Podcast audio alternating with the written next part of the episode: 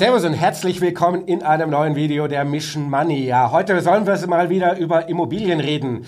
Kann man wieder, soll man schon wieder oder lass mal lieber die Finger weg. Dafür haben wir uns einen spannenden Gast eingeladen mit Expertise, der weiß das besser als ich. Er ist Senior Director Real Estate bei der Investmentgesellschaft Invesco. Freue mich sehr, ist zum ersten Mal bei uns zu Gast. Herzlich willkommen, Henrik Häusler. Super, ja, vielen Dank. Ich bin froh, hier zu sein. Toll. Äh, und das Thema, wie schon gesagt, ist wirklich, glaube ich, sehr spannend, weil es nämlich auch sehr vielschichtig ist. Und äh, es gibt da eben sehr gute Geschichten, wenn man so will, und sehr schlechte. Äh, es ist ein breites Feld und das ist auch äh, unbedingt wahr im Vergleich zu den letzten 20 Jahren hat sich da nochmal viel getan. Gerade jetzt, gerade heute. Und deswegen ist es spannend und deswegen bin ich dankbar, dass wir darüber sprechen können. Super. Freue mich auch sehr. Ähm ist die Zeit, in der ich kaufe eine Immobilie und ähm, vermiete die schön und dann zahlt die sich ab und dann habe ich da irgendwie eine Rendite, was ja so ein bisschen vernünftige Lage und so weiter und so fort äh, jahrzehntelang irgendwie so ein gefühlter No-Brainer war. Ist diese Zeit dies, von dieser Anlage, äh, Anlageklasse in der Form vorbei? Ähm, das würde ich erstmal mit Nein beantworten. Okay. Äh, warum? Und zwar diese Beobachtung, äh, die Frage, der Hintergrund der Frage ist natürlich nachvollziehbar, weil mh, die hätte man, ich sag mal, in den letzten 40 Jahren äh, mal in die eine oder andere Richtung beantworten können. Nicht? Da gab es mhm. immer so äh, insbesondere makro beeinflusste ähm, Parameter, die, wo man sagen konnte, jetzt ist eine günstige Zeit, jetzt ist die Zeit vielleicht ein bisschen weniger günstig. Aber in der Regel muss man sagen, äh, gerade jetzt kann man eigentlich zu jeder Zeit gute äh, sag mal, Ideen oder, oder ähm, Anlagen umsetzen. Was insbesondere daran liegt, sind die Zinsen hoch, sind die Finanzierungen teuer. Das heißt, ich habe weniger ähm, weniger Kapital, was ich einsetzen kann, heißt aber auch in der Regel oft sind die Preise dann deswegen auch ein bisschen geringer. Nicht? Und äh, wenn dann beispielsweise die Finanzierung wieder günstiger werden, äh, habe ich natürlich dann entsprechend einen größeren Betrag, den ich vielleicht äh, einsetzen kann, aber dann werden auch die Preise wieder höher. Also in jeder Phase gibt es äh, ähm, sicherlich gute Gelegenheiten, gerade jetzt, das ist vielleicht ein bisschen anders als früher. Ähm, aber, das ist natürlich nicht ganz falsch, vielleicht mal mehr, mal weniger. Ist immer die Frage, wie stark generalisiere ich den Markt? Ist Wohnen ein Markt? Oder sind das vielleicht 120 verschiedene Teilmärkte? Ne? Also München versus Nürnberg, äh, Hamburg, Alster gegen äh, ähm, Garmisch-Partenkirchen. Mhm. Nicht? Das ist so pauschal immer sehr schwer zu beantworten. Mhm. Aber sehen wir nicht vielleicht so eine Art von, also vielleicht bezogen durch unnormale Zeiten, die wir haben, mit ne, erst Inflation, mhm. starke Zinsanstiege, das ganze Thema energetische Sanierung und so weiter und so fort, ähm, durch eine unnormale Situation, eine Rückkehr zur Normalität, zum Beispiel, wenn wir jetzt mal den deutschen Wohnimmobilienmarkt nehmen, mhm. wo man sagt, wir hatten vielleicht 10, 12 Jahre lang eine exorbitante Entwicklung, die mit den vier Jahrzehnten davor nichts zu tun hat, denn die vier Jahrzehnte davor waren Immobilien in Deutschland, wenn man jetzt mal nur die Preisentwicklung nimmt, jetzt nicht wahnsinnig sexy. Ja. Also ist es vielleicht eher so, dass wir zurückkommen zu einer irgendwie Form von Normalisierung und diese 10, 12 Jahre bedingt durch die extrem niedrigen Zinsen und die ja. Preisexplosion die unnormale Zeit war. Äh, das kann man, das ist ziemlich gut zusammengefasst, muss ich ganz ehrlich sagen. Denn man darf auch nicht verkennen, ähm, wie ich gerade sagte, man findet zu jeder Phase gute Gelegenheiten. Das ist auch jetzt der Fall. Mhm. Man muss aber trotzdem sagen, äh, wenn man jetzt zurückblickt, äh, hätte ich das Ganze beispielsweise vor, hätte ich vor acht Jahren eine Wohnung gekauft, muss man ganz klar sagen, das war ein besserer Zeitpunkt. Nicht? Das, ist, ja. das ist auch richtig. Also man kann jetzt nicht sagen, das ist jetzt alles wieder normal oder es ist genauso toll wie vorher. Das stimmt natürlich nie. Ne? Jede Phase, selbst bei, im persönlichen Bereich, ist natürlich für jeden mal, mal ist es gut, mal ist es schlecht. Ähm, kann man nicht immer replizieren in der Hinsicht. Nicht? Aber ähm, denke mal, was, was, was spannend ist, was man immer so im Kontext beachten muss, weil man kriegt dann oft beispielsweise, wenn man auf der Bank ist, kriegt man natürlich auch gesagt, so, naja gut, die Zinsen sind ja gar nicht so hoch. Ne? Das waren ja vor 10, 12 Jahren, waren ja genauso hoch. Ja. Das stimmt auch. Ähm, aber wenn man sich das mal, ich versuche es mit der Hand mal nachzumachen, ja, wenn man so eine, sich so eine Grafik vorstellt, hatten wir immer eine, also normale Zinsentwicklung, Margenentwicklung etc. Äh, und auf einmal gab es diese Phase, die jetzt gerade vorbei ist. Und da war eine Niedrigzinsphase, gab es vorher auch. Ähm, die war aber extrem lang. Mhm.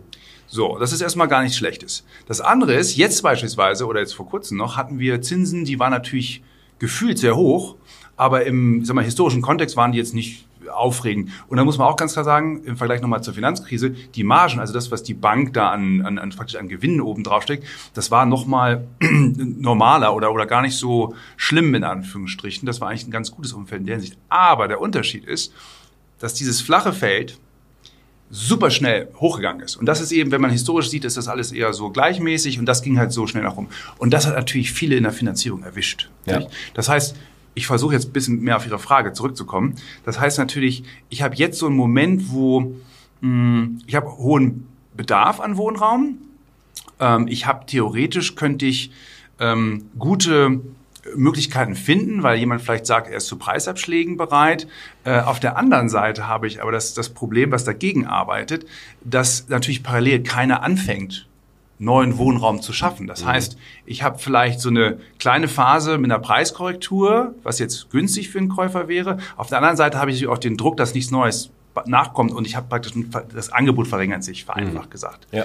Also das ist eine wirklich eine, eine, eine, ist eine Situation, wo man sehr individuell auf die Situationen äh, und, und Gegebenheiten achten muss. Nicht? Leider kann man da jetzt nicht so pauschal was sagen. Es kann gut, es kann schlecht sein. Nicht? Also ähm, dass jetzt beispielsweise viele lokale Projektentwickler da mit der Finanzierung natürlich ein Thema haben. Das heißt, das möchte ich ganz besonders betonen, heißt nicht, dass die schlecht gearbeitet haben oder generell nicht. Das ist einfach eine Natur der Sache, dass in so einer Extremsituation einfach Probleme auftauchen, die man vorher nicht hat. Und manche Modelle lassen das halt zu, äh, manche eben nicht. Ja? Aber mhm. das heißt nicht, dass es dann nicht mit diesen Projekten irgendwann weitergeht. Aber es ist schon schwer gerade, muss man sagen. Also mhm. das ist jetzt eine Phase, wo man gute Investitionen finden kann, aber eben auch sich sehr intensiv damit beschäftigen muss. Nicht? Das ist äh, nicht leicht gerade.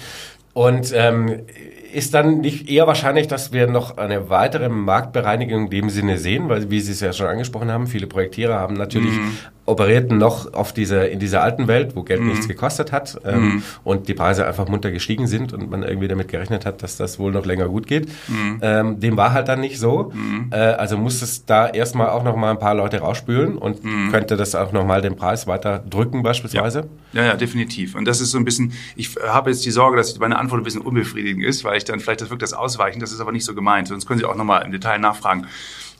Vereinfacht gesagt, wir sehen wir sehen Objekte, und das ist jetzt, wir haben jetzt im Wesentlichen über den privaten Wohnungsmarkt ein bisschen ja. gesprochen. Da muss ich ganz klar nochmal sagen, damit beschäftigen wir uns gar nicht, ähm, weil einfach unsere Expertise dort nicht liegt. Es mhm. ist ein toller Markt, aber äh, bei, der, bei Invesco, wo ich bin, äh, haben wir hauptsächlich Logistikflächen, äh, Büros in London Innenstadt, äh, Wohnen in Tokio Innenstadt etc. Aber so diese typischen kleinen, also Zwei-Zimmer-Wohnungssachen, das kann ich nur in meiner persönlichen Reflexion vom Markt so ein bisschen parallel beobachten. Aber ja. dazu wollte ich sagen, da gibt es eben auch Objekte, die werden sicherlich noch weiter im Preis sinken wohingegen aber andere Objekte schon wieder im Preis steigen. Ja. Das heißt, diese, diese, das, was man, und das kann man auch auf jeden professionellen Markt beziehen, beispielsweise Büros. Nicht? Also was früher immer sehr schön parallel lief, egal welche Marktphase, ging es mal hoch, ging es mal runter. Das heißt mal vereinfacht, Frankfurt Junghoffstraße, sprich Freskas da die Ecke, ne? äh, versus Frankfurt Eschborn, also zwischen Frankfurt Innenstadt und Taunus. Nicht? Das sind beides, ja. ist immer vom Charakter unterschiedliche mh, Lagen, aber die haben natürlich dementsprechend auch ein bisschen anderes Risiko, ein bisschen andere Ausschüttung, wenn man so will. Äh, aber das lief immer so parallel, ne? Ein bisschen hoch, ein bisschen runter. So, jetzt ist es aber ganz anders. Jetzt durch diese ESG-Anforderungen beispielsweise, die Marktbereinigung insgesamt, ähm, ich sag mal, Veränderung der Büronutzung, äh, sieht man eben, dass diese Flächen in Eschborn, ja, die werden vielleicht noch weitere Korrekturen erleben müssen, nicht? Äh, weil auch dort zum Beispiel hohe Mieten nicht dem Aufwand für ESG-Maßnahmen entgegenstehen, wohingegen natürlich die äh, man sieht es gerade, das ist irre, da werden, also selbst hier in München werden ja auch Mieten erreicht, die waren vorher niemals möglich, weil eben mhm. das Angebot so gering ist und die, die Verfügbarkeit einfach nicht da ist. So, und dann sehe ich eben auch, das ist im privaten Wohnbereich auch der Fall, sehe ich eben Sachen, da kann ich mich leider nicht entspannt zurücklegen und sage, ich warte noch mal ein halbes Jahr, dann wird der Verkäufer sicherlich noch ein bisschen elastischer, mhm. dann ist das schon dreimal verkauft. Ja. Andere Flächen, da stimmt das, ähm, da passiert erstmal ein Jahr lang nichts. Ne? Mhm. Also das ist, ähm, da kann man leider nicht so generalisierend sagen. Nicht? Das geht in beide Richtungen im Prinzip. Und generell der Markt ist, also ich habe vor 20 Jahren ungefähr angefangen, ist halt im guten Sinne wesentlich komplexer.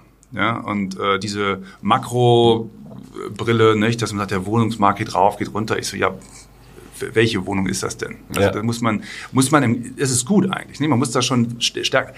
Früher hat man es jetzt auch im Detail angeschaut, natürlich nicht, aber das war mh, insgesamt, meinem Finden nach zumindest, ein bisschen homogener. Mhm.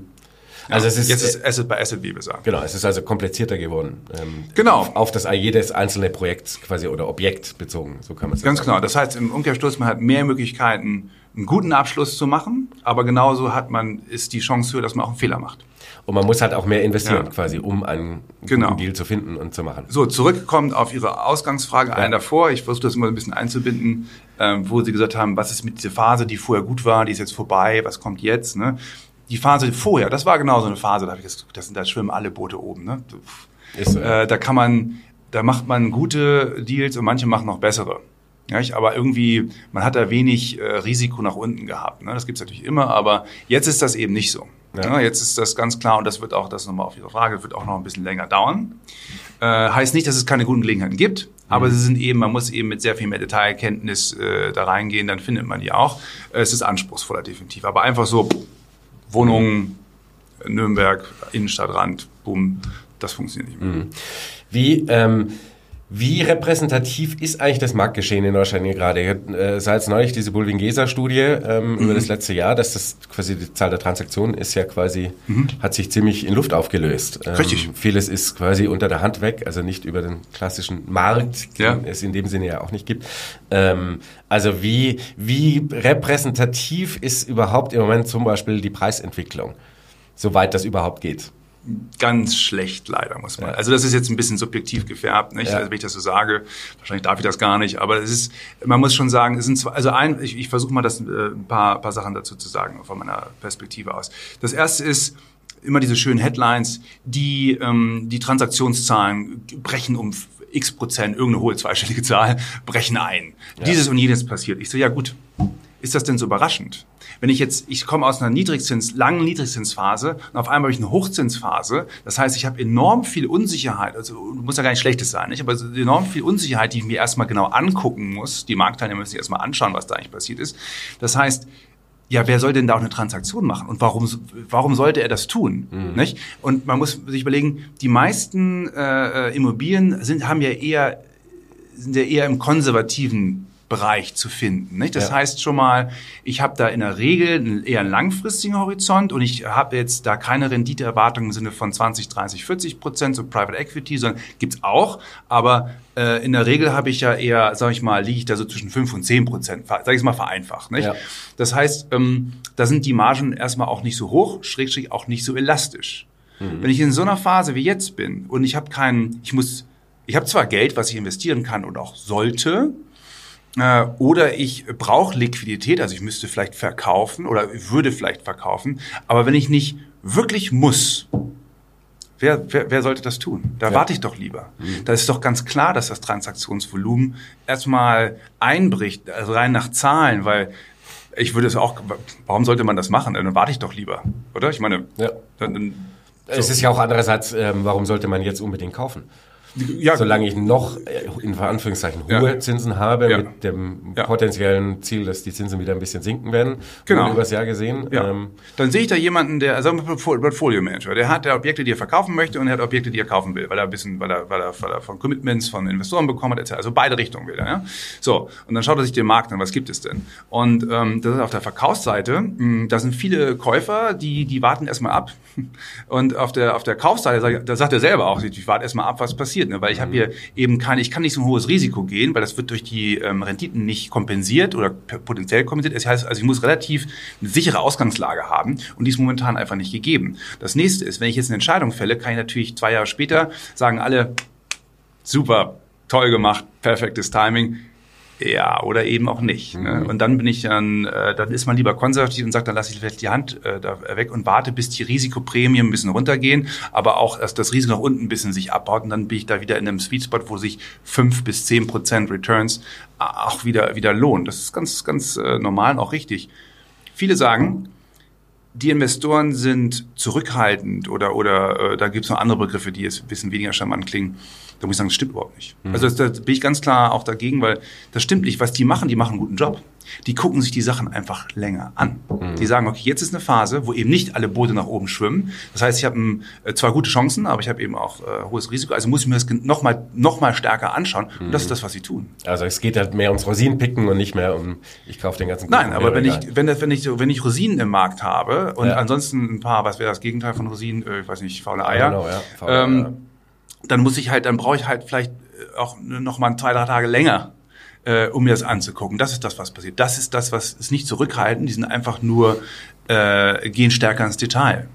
Das ist äh, in Anführungsstrichen Strichen so ein bisschen die Marktphase. Und äh, wir beispielsweise, wir haben natürlich, ähm, ich sag mal so, wir haben keine in Europa alleine, haben, wir sind natürlich weltweit, aber wir haben in Europa haben wir nicht, nicht 50, nicht 90, wir haben knapp 200 Mitarbeiter in-house, also wie wir sagen in-house, also bei uns, Ja. äh, die die ganze Wertschöpfungskette äh, zum einen kontrollieren, zum anderen sind die natürlich, ich sag mal, das Senior Management im, im, hat eine durchschnittliche Berufserfahrung von 25 Jahren. Also die italienischen Kollegen in Mailand, die französischen in Paris, etc., also Locals, wenn man so Ja. will. So, und die haben natürlich jetzt in der jetzigen Phase, wir machen natürlich noch Transaktionen, weil wir natürlich off-market, wie wir sagen, also außerhalb des normalen Handelsgeschehens, sehr viele Kontakte, Ideen ähm, und Möglichkeiten auch teilweise in Gebäuden sehen, wo die Verkäufer gar nicht wissen, dass sie verkaufen wollen. Ja.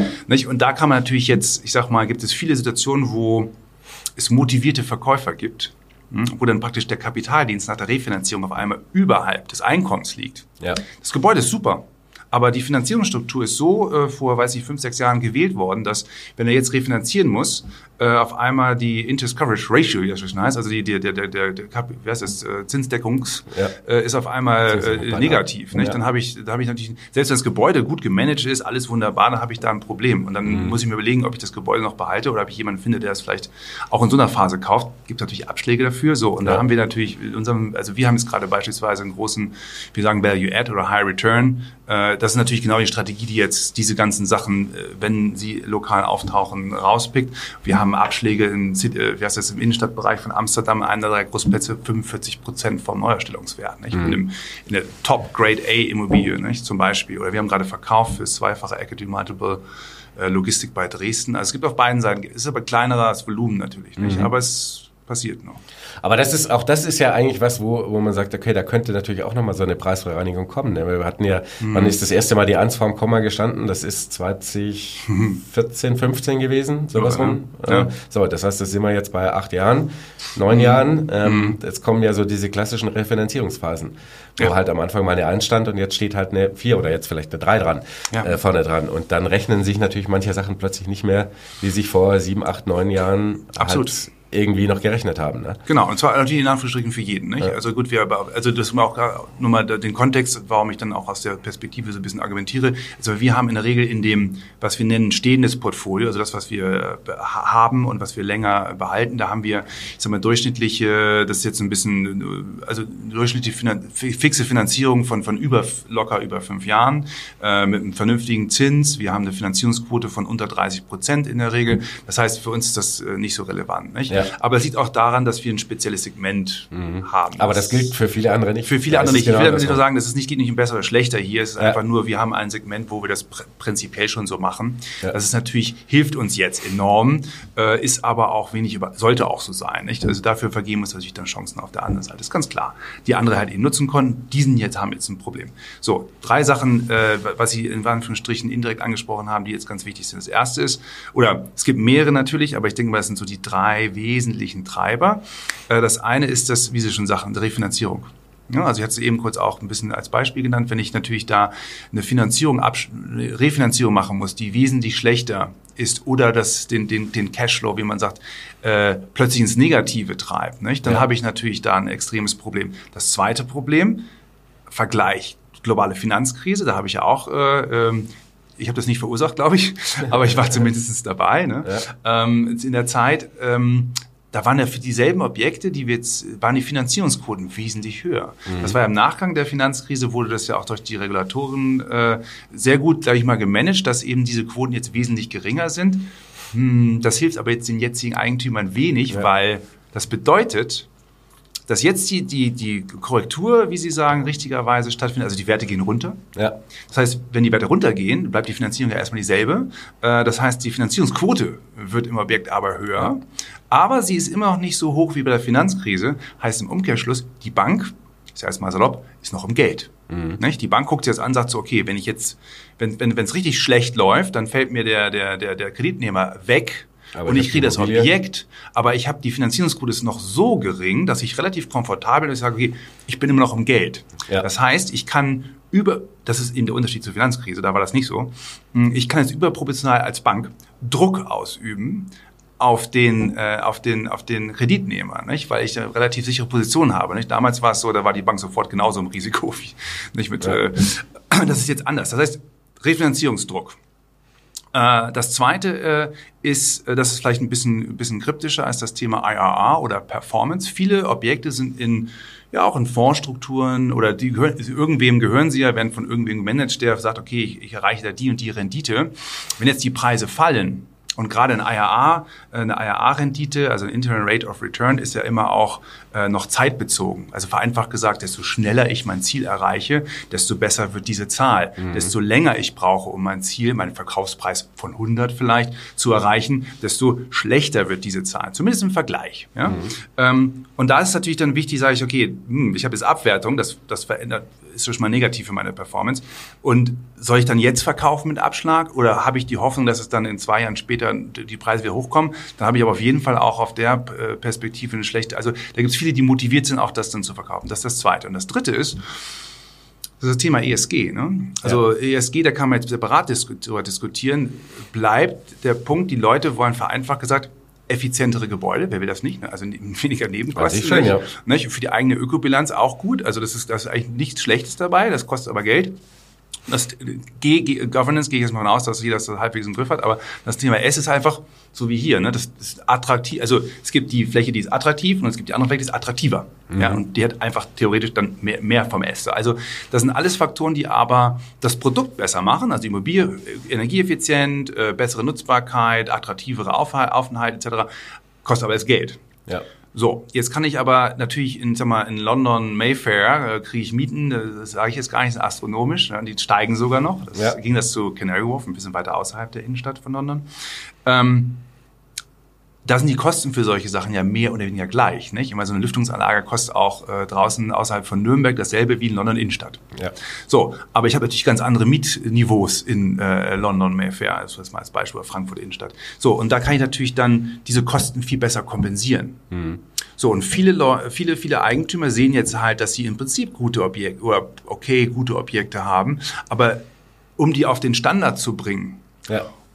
um allein nur die Mieten mal zu halten, ja, haben sie schon extrem Investitionsaufwand. Und da gibt es das Thema Kosten und das Thema äh, Kapazitäten. Also ich meine jetzt von, von, vom Know-how in, in, in diesen Firmen, die das, diese Objekte halten. Das heißt, das sind viele Faktoren, die für die Eigentümer dann sehr ungünstig sind. Und das ist nochmal ein dritter Grund, warum sie zu motivierten Verkäufern werden. Mhm.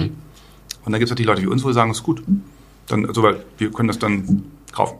Genau, also ist so ein bisschen die Zeit quasi für wer sehr liquide ist, kann schon mal anfangen, die ersten Schäppchen zu machen, weil der Preisdruck eben zunimmt für, äh, für viele zu sagen, ich verkaufe es lieber jetzt mit noch einem fetten Abschlag. Ähm. Ganz genau. Also, aber das ist auch keine, keine Magie. die Entwicklung quasi es vorweg Es ist keine Magie, ne? Das ist ja. halt so, okay, es gibt eine Korrekturphase, das ist automatisch, dass auf einmal, sag mal, äh, zehn Objekte am Markt sind, davon sind fünf nicht gut und äh, fünf sind interessant, drei sind richtig spannend und dann versucht man sich darauf zu fokussieren. Mhm. Und wenn man jetzt einmal so tief im Markt und drin ist, wie ich hoffe, wir das sind, beispielsweise sieht man diese Sache natürlich ja. etwas öfter. Man kann das Risiko ein bisschen schneller einschätzen, ist dann ein bisschen dem Markt voraus und kann dementsprechend ja. dann auch höhere Returns äh, perspektivisch erzielen.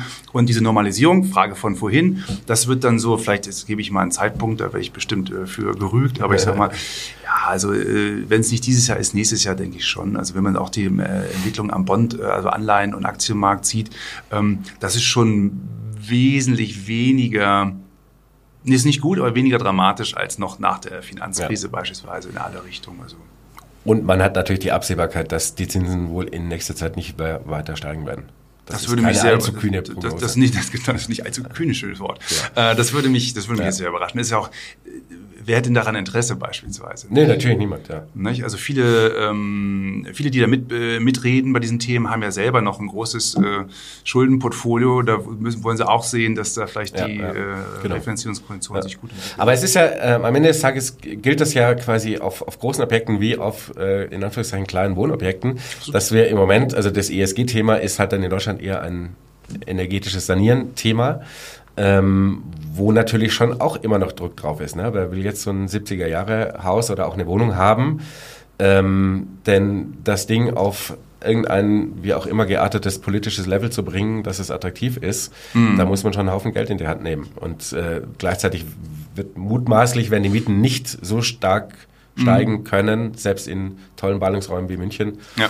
ähm, um daraus noch eine attraktive Rendite zu machen. Ja, ähm, vielleicht ein, weil Sie es gerade angesprochen haben, da stimme ich so ein bisschen zu. Also meine persönliche, äh, ich bin ein ganz klein wenig, das ist glaube ich gut, aber äh, überrascht, dass die Mieten zwar steigen, aber nicht so stark. Ja. Ich jetzt vermute, dass das anders ist, aber äh, trotzdem steigen sie noch äh, ausreichend, sage ich mal. Aber vollkommen klar. Ich denke mal jetzt, äh, abgesehen von dem, was wir im kommerziellen großen Investitionsbereich global machen, ja. mal bezogen auf die auf die äh, auf den äh, zwei auf, die, auf den vier Personen Haushalt oder die die die, die drei Zimmerwohnung beispielsweise äh, oder oder kleines Haus vielleicht mh, mm, da denke ich mal dass viele das weiß ich nicht genau aber dass viele einfach da so ein bisschen auch stark verunsichert sind weil eben da die Gespräche wie das denn aussehen soll so komplex verlaufen, sag ich jetzt mal. Ähm, ja. Das ist ein Problem. Da muss man, glaube ich, stark und schnell, äh, wenn nicht nur nicht zwingend 100% die richtigste, beste Lösung finden, aber eine Lösung, die zur Orientierung dient, damit man einfach vernünftiger planen kann. So ist ja. es ja wirklich äh, das angesprochene 70er-Jahre-Gebäude haben wir in München ja ein paar, ne, mit der Ölheizung unten äh, genau. im Ge Gemeinschaftsheizkeller. Das ist natürlich dann, das ist ein Riesenfragezeichen. Was kann das, bedeutet das für mich? Ne? Muss ich dann, kann ich dann so eine Wohnung vielleicht mit Abschlag günstig kaufen? Aber was, was ist dann, wenn nächstes Jahr die Hausgemeinschaft äh, vor die Aufgabe gestellt wird, das alles zu erneuern? Nicht? Und mhm. dann habe ich da ein großes Fragezeichen drauf, was ich mir vielleicht nicht leisten kann oder möchte. Und das ist in der Tat ein äh, Problem. Auf der anderen Seite ist, und das jetzt gehe ich wieder zurück in den, den Büromarkt von London Mayfair, ja. Äh, da ist es so, es gibt natürlich schon eine regulatorische Entwicklung. Ja. Aber die Unternehmen, die dort äh, Flächen nutzen, die sind dieser Regulatorik weit voraus. Ja. Warum? Die haben in der Regel ein sehr öffentliches Profil. Die müssen verschiedene Stakeholder, wie man sagt, müssen die ja äh, zufriedenstellen. Das heißt aber auch, sie müssen ihr, ihr Top, ihr Top-Mitarbeiter müssen sie halten. Sie müssen die Top-Abgänger von den Universitäten bekommen, weil sie im Wettbewerb stehen mit allen äh, anderen Firmen links und rechts. Und wenn sie da nicht die besten Flächen bieten und nicht das, das grünste oder progressivste oder äh, fortschrittlichste Profil zeigen, ja. was für die ja nicht so schwer ist. Das heißt so, dann gehe ich doch in die Fläche, die jetzt da jemand anbietet, wo das, wo das vielleicht eine denkmalgeschützte Altbaufassade ist, aber innen drin komplett modernisiert mit, mit, mit wahnsinnig tollen Flächen etc., dann äh, darf man auch nicht verkennen, dass für solche Unternehmen, die im starken Wettbewerb stehen, das ist teuer, solche Objekte in Mayfair, nicht? Ja. aber es ist immer noch so, dass die Personalkosten, um da im Wettbewerb zu bleiben, sind immer noch über zehnmal höher als mhm. die Mieten, die da gezahlt werden. Nicht? Und ein Beispiel außerhalb von Invesco, deswegen darf ich das sagen. HSBC ist eine berühmte Bank. Die haben auch in Canary Wharf, das ist außerhalb von Docklands, sagt man, äh, in, äh, gegenüber von Greenwich in London, so ein wirklich toller äh, Büro-Satellit, wenn man so will. Da haben die einen tolles, äh, tollen Tower. Ja. Da ziehen die jetzt raus. Ja, die gehen jetzt äh, in die Innenstadt da beim St. Paul's Cathedral. Da ist ein 60er Jahre, wenn ich richtig informiert bin, BBC-Gebäude. Das wird komplett gedreht. Da kommt, glaube ich, sogar, habe ich nur Gerüchte. Ja, äh, da soll auch ein Pool noch aufs Dach. Ja. Hälfte der Fläche nur noch. Mhm. Aber doppelte Miete. Also die Zahlen finanziell ist das für die Masters das dasselbe, ja. ja. Aber sie, äh, das ist eben der der der der die, der Schritt in die Richtung äh, stärkere Innenstadtbindung, attraktivere Fläche. Da kommen die Leute gerne mehr zusammen. Die können sich äh, mit anderen äh, Kollegen auch von umstehenden Firmen besser äh, vernetzen an der Stelle. Äh, viel attraktiveres Gebäude, halt kleinere Fläche, aber eben viel interessanter. Ich glaube, das ist so ein bisschen das, wo, wo es hingeht. Und das ist eben das E und das S.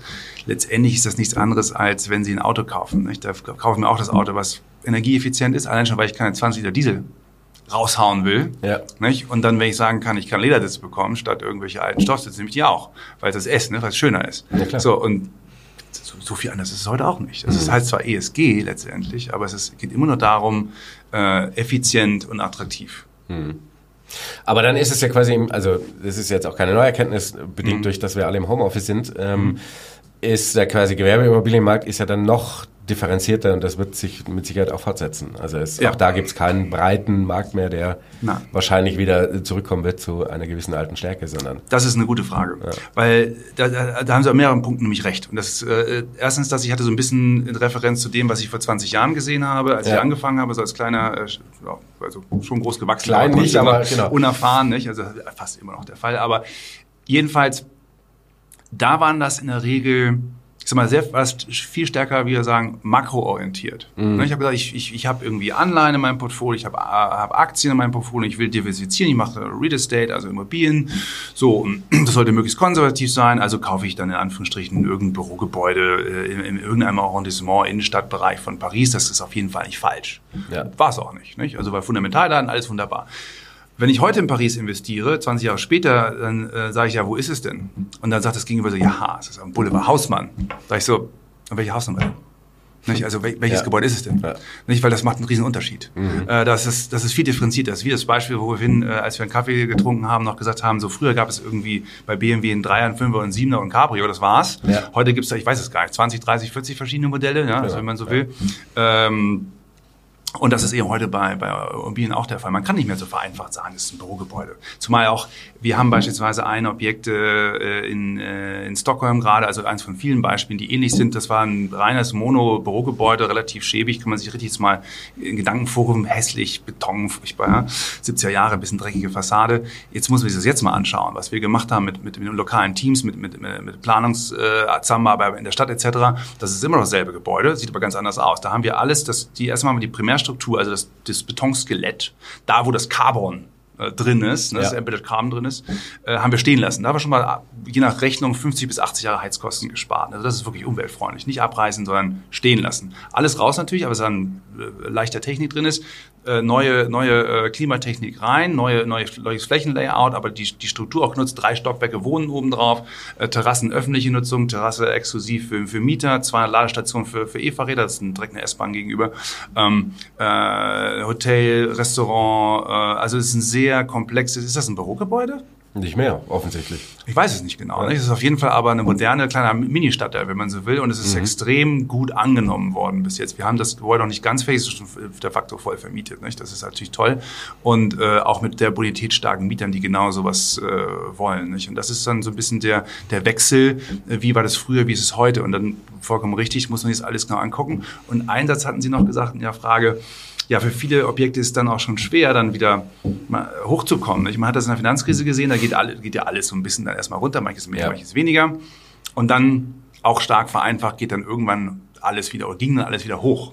Ja. Ähm, ist im Gesamtmarkt auch nicht falsch gewesen. Das ist, glaube ich, eine Sache, die sich jetzt ändert. Mhm. Weil wenn jetzt Leute Portfolien haben, die jetzt schon extrem stark abgewertet haben, heißt das aus meiner Perspektive nicht, dass die auch wieder äh, auf die alten Werte zurückkommen. Weil man sie dann so nicht mehr in der Breite braucht. Sie werden wahrscheinlich vielleicht sogar im schlechtesten Falle komplett obsolet. Nicht? Ja. Also die guten Objekte, die haben wenig abgewertet und kommen auch wieder überproportional zurück. Ne? Also nochmal zurück, London Mayfair, Leerstand äh, 2021 äh, 4 Prozent, jetzt 2 Prozent.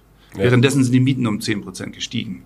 Äh, draußen Canary Wharf das Gegenteil erfahren. Ne? Leerstand hoch, Mieten runter. Ja. Also das, was früher parallel so einigermaßen funktionierte, ist jetzt eben, entwickelt sich wie eine Schere auseinander. Nicht? Die mhm. Guten werden noch besser, wenn man vereinfacht das so sagen will, die Schlechten bleiben schlecht.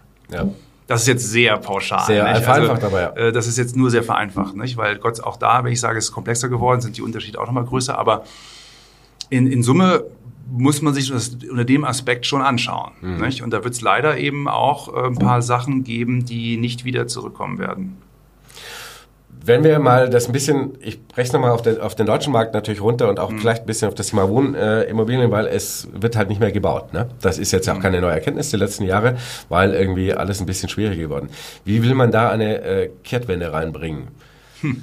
Denn das ist ja auch, wenn man jetzt mal aus Investorensicht kommt und am Ende des Tages ist es jetzt äh, im kleinen wie im großen Maße äh, meistens dasselbe, außer man hat vielleicht mhm. mehr Kapital natürlich, ähm, haben wir natürlich eine Situation, Risikofaktor, wie soll man denn in Zukunft bauen, was darf man bauen? Wir haben in Deutschland mit die höchsten Baukosten pro Quadratmeter. Ich glaube, mhm. nur noch die Holländer haben ähnlich teure Baukosten. Also mhm. nirgends wird zu teuer gebaut, ähm, bei gleichzeitig eben moderat nur steigenden ähm, mhm. mieten.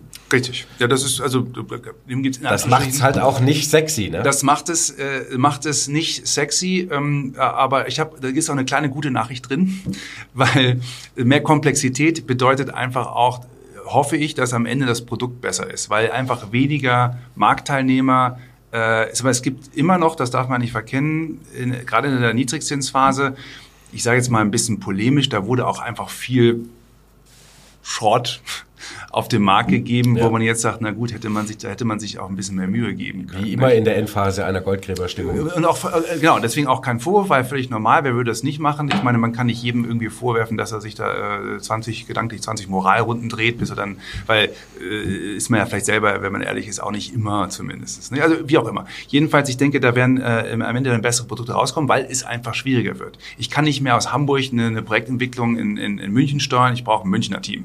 Bestenfalls. Ne? Also genau wie ja. wir auch in den Märkten lokal aufgestellt sind. Das ist nicht nur, weil wir das, weil das gut klingt, sondern einfach, weil das eben das, die, die, die, die Grundlage ist in einem komplexeren Umfeld als vor 20 Jahren. Äh, und gerade in so einem äh, spannenden Markt wie jetzt, äh, da Alpha, wie wir sagen, Alpha zu produzieren. Aber jetzt nochmal konkret auf die, auf die Wohnungssorge, weil die ist, die ist berechtigt. Die hohen Kosten, äh, das ist in der Tat richtig. Das ist natürlich ein Problem. Ähm, man kann aber auch das, wenn man will, da kann man auch was Positives draus lesen, weil, also ich hatte früher mal, vielleicht sagt Ihnen das was, so ein 123er Mercedes und zwar Diesel. Ja. ja. Cooles Auto. Also finde ich nach welchem Dach und so, ich so, oh, traumhaft. Also schöne Form und so, tolles Auto. Ja, ähm, so, da gab es drin, ich hatte sogar ein Bäcker Europaradio, wer das kennt, das war so das Top, Top-Line, ne? Und, ähm, aber ansonsten gab es da nichts, ne? Da war irgendwie die, die was ist Lüftung, links, rechts, so heiß, kalt, etc. Also alles sehr, sehr einfach. Äh, Sicherheitskonzept gab es da, also noch nicht mal Airbag, ne? Da gab es da auch nicht, es war zwar viel Platz da drin, aber es war alles sehr, sehr, Kofferraum ging natürlich auch, muss ich auch selber auf und zu machen, etc. Äh, Schiebedach mit der Hand, äh, all solche Sachen. Was ich sagen will ist, die Autos heute das ist ja ein, ein Quantensprung, was da alles mit Servos bedient wird, was da alles äh, hybrid-elektrisch mit den Motoren möglich ist, etc., die eigentlich von den Verbrauchswerten, etc., klimatechnisch, jede Zone einzeln bedienbar, also die ganze, diese ganze Technik, die da drin ist, mhm. ich will damit nur sagen, man kann das auch schlecht vergleichen. Also mit einem 50er Jahre Zweckbau äh, vor den Toren von Hannover, wenn ich dann allein schon den, den, den gehobenen Sozialbau hier in München sehe, wie, wie der allein schon von der Klimatechnik ausgestattet ist, das ist ja, ja das ist ein Riesenunterschied. Das will ich, ich will erst einmal damit sagen, ja, teuer, man kriegt auch was dafür. Also es ja. ist jetzt nicht so, dass man, dass es einfach nur gestiegen ist, die Preise. Die, das ist wie beim Auto eben, wie gesagt, die, die Ausstattungsstandards sind einfach auch schon mal am, am Tag eins schon mal höher. Ja. Ne, das, das bedingt natürlich auch die hohen Kosten. Plus Regulatorik, äh, Energie effizient ist für uns alle gut. Also das ist auf jeden Fall erstmal nichts Schlechtes. Aber es macht es natürlich schwieriger, wenn die Baukosten steigen, aber, aber die Erträge nicht bekommen. Ne? Es gibt natürlich, in, in, das ist auch gut so in, äh, äh in Deutschland ja äh, gewisse, mm, ähm, vielleicht immer nicht perfekte, aber zumindest gibt es da Mechanismen, um die Mieten so ein bisschen, äh, sag mal, in Schach zu halten. Das ist ja auch, soll ja auch so sein. So, jetzt, jetzt muss ich natürlich, gestiegene Komplexität, brauche ich eben Investoren, die damit effizienter umgehen können. Die können noch ja. gute Sachen machen. Im Wohnungsbau insgesamt darf man halt von diesen Wertsteigerungsraten, die wir gesagt haben, nicht mehr ausgehen. Das heißt, die, wie bei allen, und das kann ich gleich pauschal sagen, für alle Objekte eigentlich der, der, der, der größte Werttreibungsfaktor ist das, ist das Einkommen.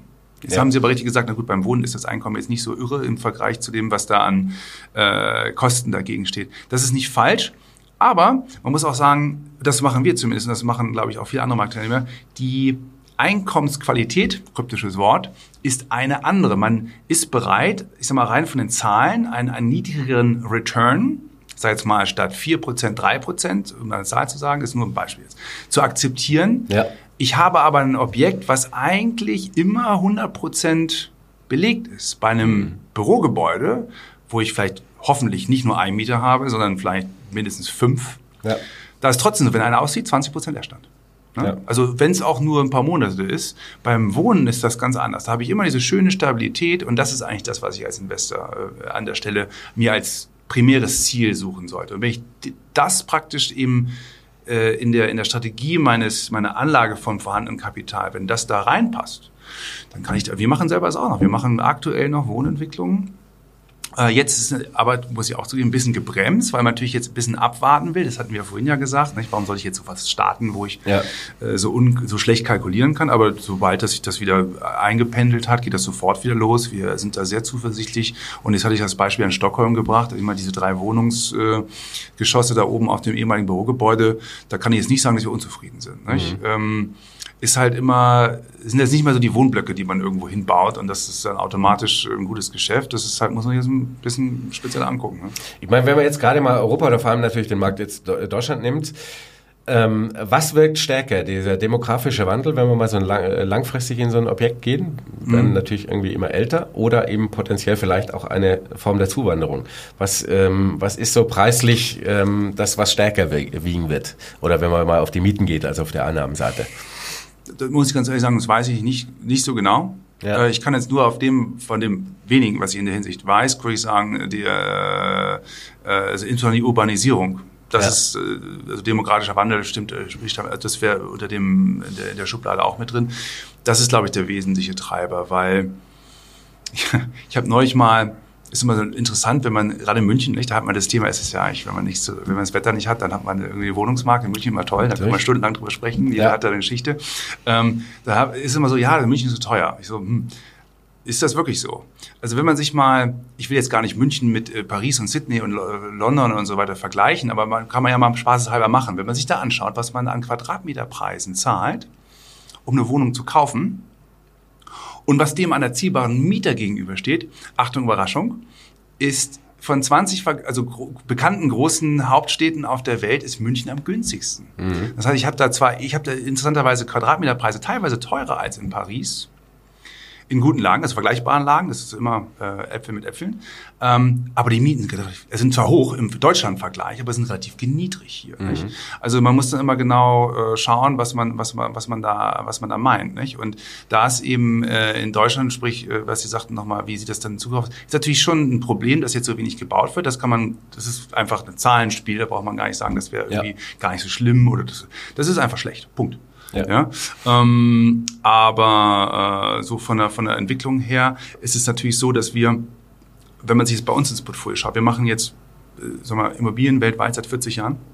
Wir machen europäisches Wohnen seit acht Jahren erst, wenn man so will. Es Wohnen ist natürlich aufgrund des Verwaltungsaufwands ein bisschen ein spezielles Thema. Das muss man, also wenn ich sage, Komplexität muss man beherrschen, dann trifft das auch auf, auf uns zu. Also alles, ja. was wir da nicht beherrschen, äh, können wir ja per se nicht machen. Seit sieben Jahren geht es aber ganz gut. Die Verwaltung ist effizienter geworden an der Stelle, auch durch den technischen Fortschritt, Fortschritt natürlich. Ja. Ähm, aber interessant, wir machen nur neue Flächen. Nur neue Flächen, mhm. weil, also wir machen versus, wir kaufen jetzt nicht 2000 Wohnungen in Berlin, Bestand äh, im Wedding und versuchen die, die Mieten da zu steigern. Nicht? Was wir machen, sind explizit äh, moderne Entwicklungen, die auch äh, nachhaltig sind von der, von, der, von, der, von, der, von der Bausubstanz. Heißt auch, die, das ist ein bisschen wie beim, ich sag mal, wie beim, wie beim 911, ne? Also ich denke mal, die nächsten Modelle werden jetzt nicht so wesentlich noch schneller die Nordschleife umrunden, weil irgendwann ist das auch so ein bisschen ausentwickelt. Nicht? Und das ist beim, Gott sei Dank, bei Bauen ähnlich. Also was ich jetzt da an, an ähm, ähm, äh, Energieeffizienzen mittlerweile relativ einfach unterbringen kann im Vergleich zu vor 20, 30 Jahren. Ähm, alles, was jetzt gebaut wird, wird, glaube ich, länger aktuell bleiben als etwas, was vor 30 Jahren gebaut wurde. Nicht? Ja.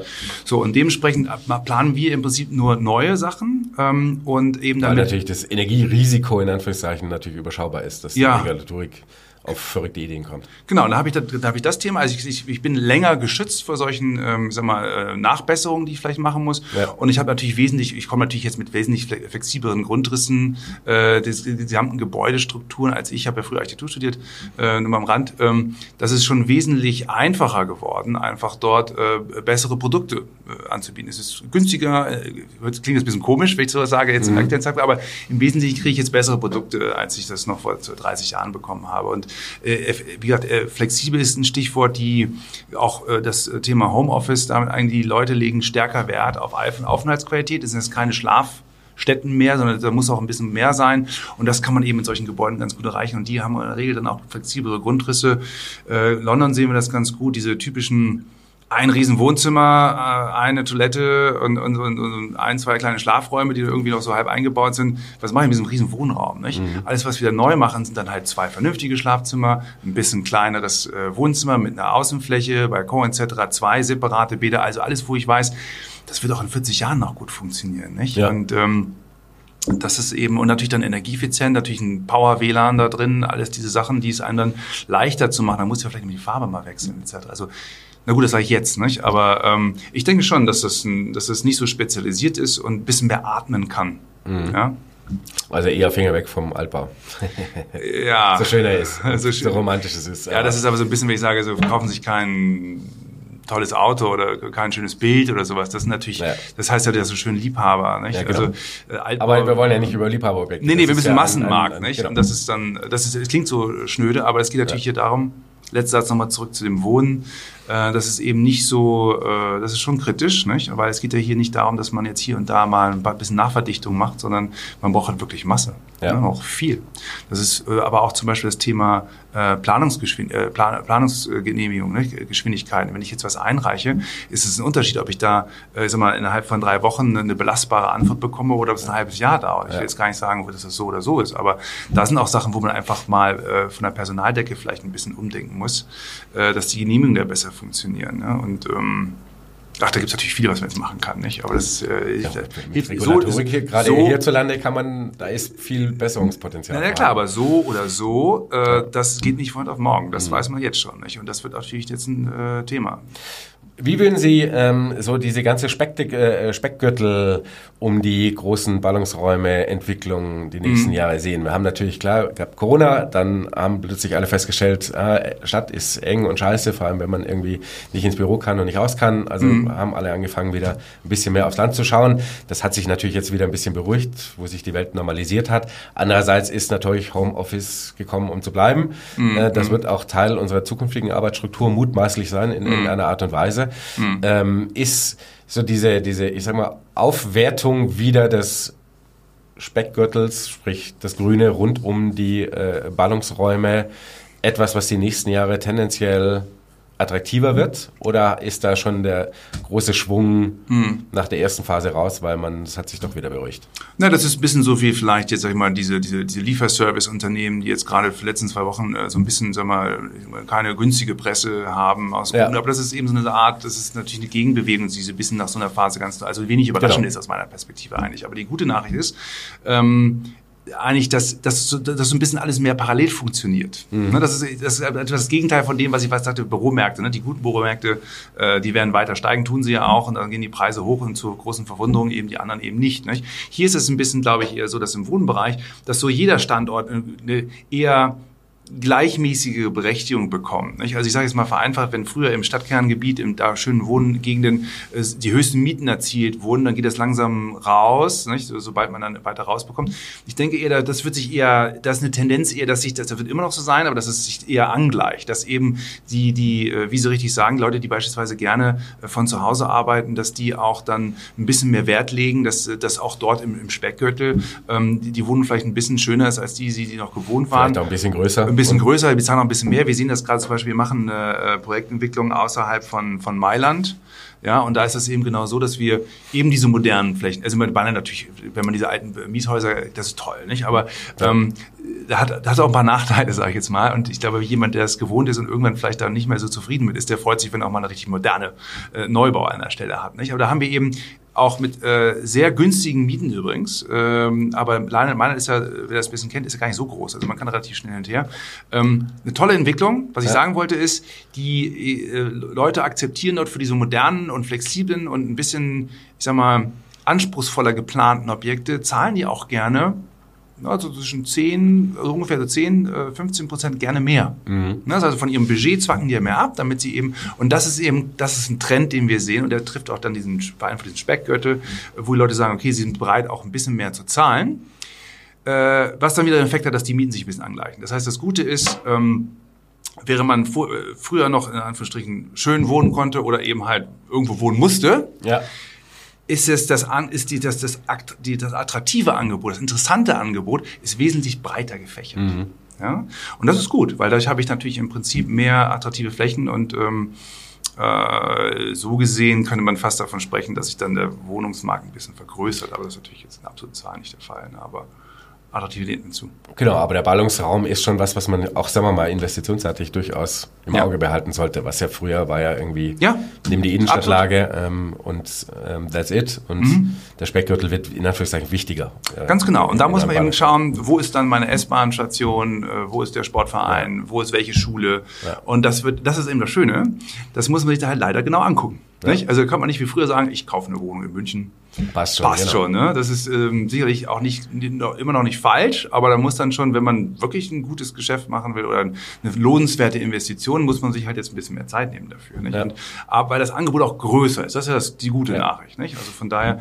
Ähm, ja, und ich muss mehr quasi meine Mikrolage checken, äh, was also so ein bisschen drumherum ist. Äh, haben wir ja immer gemacht, nicht? Also das, äh, aber äh, das äh, ja oder eben auch teilweise manche eben nicht. Ne? Ja. Das muss man auch ganz klar sagen. Genau, also in der in der Phase vor der Finanzkrise habe ich ja auch, da war ich ja auch äh, schon äh, dabei. Ähm, da war ich dann nicht bei Invesco, da war ich bei Morgan Stanley und da waren eben opportunistische Investitionen eben in hohem Wertsteigerungspotenzial, waren da sehr interessant, weil eben die Makroprognosen extrem interessant äh, waren. Da hatte man einfach, da musste man einfach sagen, okay, verwende ich jetzt noch fünf Wochen drauf oder, oder kaufe ich es der Konkurrenz weg, damit ich meinen Markt, vollkommen richtige Entscheidung aus der Perspektive, äh, da haben wir andere Kriterien, waren da wichtiger. Nicht? Heute ist das, äh, ist das wieder ein bisschen, geht es ein bisschen mehr in den, ist es ein bisschen mehr, reflektiert es ein bisschen besser den Kerncharakter einer Immobilieninvestition. Also mhm. das macht man nicht mehr.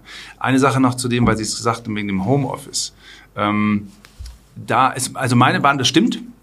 Ähm, ich würde es nur ein bisschen begrifflich anders einordnen. Ich denke, das funktioniert vielleicht noch besser. Also bei den vielen Gesprächen, die ich jetzt führe in, in Deutschland oder in, in, Dänemark oder in, in Zürich, in der Schweiz, ähm, da sind viele sagen ja, ähm, aber sie meinen was anderes. Was, sie, was ich, glaube ich, raushöre, ist, was die Leute oder die Nutzer am meisten interessiert, ist, dass sie flexibel mhm. arbeiten, dass sie flexibel arbeiten können. Homeoffice bedingt, also die wollen zwar auch von zu Hause arbeiten, aber nicht nur von zu Hause. Sie wollen halt flexibel arbeiten. Und das ist was, ein bisschen was anderes als nur im Homeoffice sitzen, ja. sondern äh, das mache ich ja auch. Ich arbeite dann von der Hotellobby aus, von einem Büro, äh, was wir im Ausland haben, oder einfach äh, von zu Hause, je nachdem. Ich möchte flexibel sein, mhm. ja, damit ich effizient und motiviert bin. Und da brauche ich aber auch das Büro, damit ich halt mich mit den Leuten die Kopf zusammenstecken kann und wir uns da auch mal fetzen vielleicht oder ein paar tolle Ideen entwickeln. Das mache ich leider nicht übers Telefon, sondern das muss ich halt live vor Ort machen, am besten ja. in der Kaffeeküche oder wie Sie es ja hier auch haben, schöne Flächen. Ähm, deswegen sind auch immer die, die, die, heißt so technisch Kommunalflächen, die früher, ich sage mal in der Regel 40 Prozent äh, eingenommen haben der, der normalen Bürofläche, sind jetzt 60. Das hat sich also umgekehrt. Ne? Ja. Reine Arbeitstische 40, Kommunalflächen 60, früher war es andersrum. Das ist immer auch effizienter, ne? muss man sagen. Es macht mehr Spaß auch und äh, man kriegt ein besseres Produkt. Aber ähm, so 100 Prozent von zu Hause arbeiten, das ist äh, sehe ich jetzt selten, ehrlich gesagt. Aber dass man 100% im Büro arbeitet, sehe ich genauso selten. Nicht? Also ja. man will da, glaube ich, flexibel sein. Ähm, und äh, das ist, glaube ich, etwas, was ein bisschen das auch durch das Covid beschleunigt wurde, und im guten Sinne, weil da kommt ein besseres Produkt bei raus. Okay, also fassen wir zusammen. Äh, Immobilienmarkt ist nicht tot äh, als Nein. Investitionsfläche, ähm, aber es gibt auch jetzt schon so die ersten guten, interessanten ja. Kaufchancen, wenn man auch selber mal äh, aktiv sein will. Aber man muss eben deutlich mehr Hausaufgaben machen, als das vielleicht früher vor sieben, acht, fünf Jahren der Fall war. Genau, definitiv. Also das ist jetzt, ich äh, will nicht das wiederholen, was Sie gesagt haben im ja. Prinzip, aber es gibt jetzt wirklich sehr attraktive Chancen. Ähm, und äh, man äh, muss sich die aber wesentlich genauer angucken, wenn man sie nutzen will. Oder man wartet noch ein bisschen. Ja. Sehr schön. Das äh, war sehr viel, sehr Spannendes mhm. ähm, dabei. Vielen ja, Dank für das Gespräch. Auch, ja. Super. Freunde, ich hoffe, ihr konntet auch ein bisschen was mitnehmen aus dem Gespräch. Schreibt gerne mal unten in die Kommentare rein, wie ihr Immobilien im Moment so als Investment seht. Äh, seid ihr schon so ein bisschen am Suchen, vielleicht die eine oder andere Wohnung äh, mal doch zu kaufen als Vermietungsobjekt oder sagt der ETF-Sparplan reicht mir vollkommen aus äh, und that's it. Ansonsten vielen Dank fürs Zuschauen, vielen Dank für den Besuch und bis zum nächsten Mal. Bis dann. Ciao.